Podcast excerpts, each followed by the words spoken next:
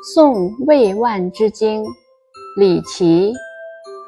朝闻游子唱离歌，昨夜微霜初渡河。鸿雁不堪愁里听，云山旷世客中过。关城曙色催寒尽，欲愿真声向晚多。莫是长安行乐处，空令岁月一蹉跎。译文：早晨听你吟唱离别的诗歌，昨晚初夏微霜，你就要渡过黄河，心中惆怅，听不见鸿雁的哀鸣。